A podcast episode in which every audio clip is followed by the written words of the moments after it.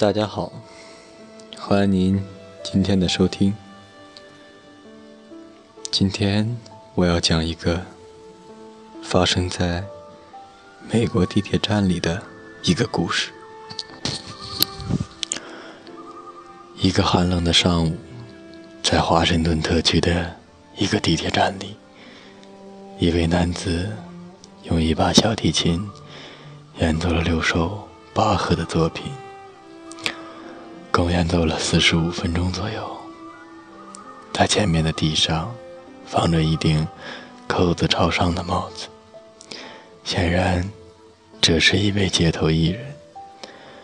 没有人知道，这位地铁里卖艺的小提琴手是约夏贝尔，世界上最伟大的音乐家之一。他演奏的是一首。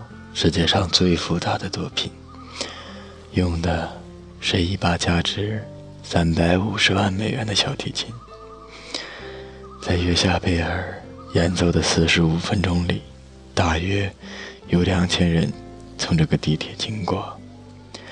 大约三分钟之后，一位显然是有音乐修养的中年男子，他知道演奏者是一位音乐家。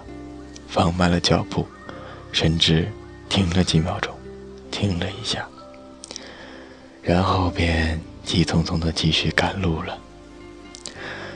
大约四分钟之后，约夏贝尔收到了他的第一块美元。一位女士把这一块钱丢到了帽子里，然而她没有停留，继续往前走。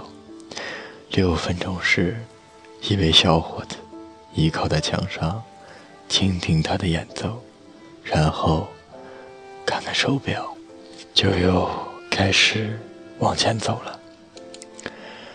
十分钟时，一位三岁的小男孩停了下来，但他的妈妈使劲拉着他，匆匆忙忙地离开。小男孩停下来。又看了一眼小提琴，但他妈妈使劲的推他，小男孩只好继续往前走，但不停的回头看。其他几个小男孩也是这样，但他们的父母全都硬拉着自己的孩子快速离开了。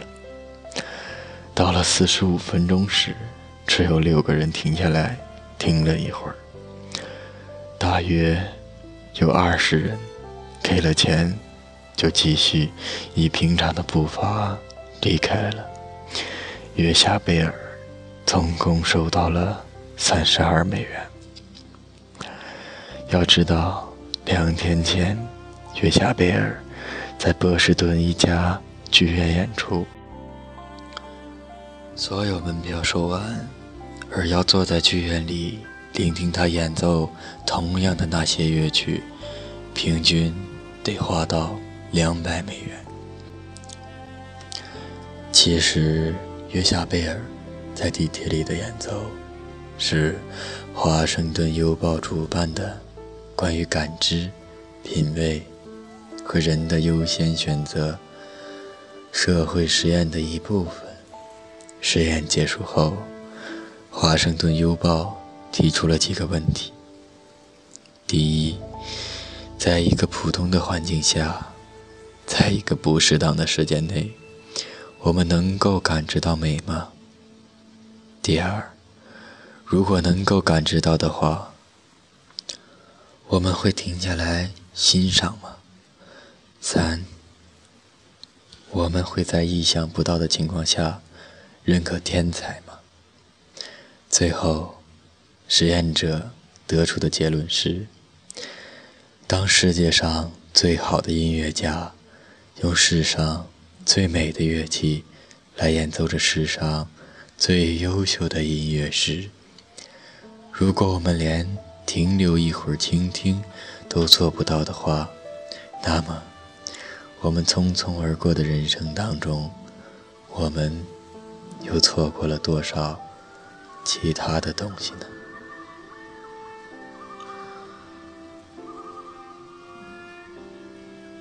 这个故事虽然很简短，但是它说明了一个问题：如果设身处境的想，我当时就在那个地铁当中，我又会怎么做呢？每个人的人生观和价值观都是不一样的。如果我设身处地的想一想，我会怎么做呢？可能我也会跟大多数的人一样吧，匆匆的离开。也许是忙于我的工作，或身上真的是有急事。可能再美丽的东西，我真的忘了去听，忘了去感受。所以，我们要时刻留意身边每一丝、每一点、每一滴的不经意的美好。和令人感动的瞬间。好，感谢大家的收听，今天就录到这里。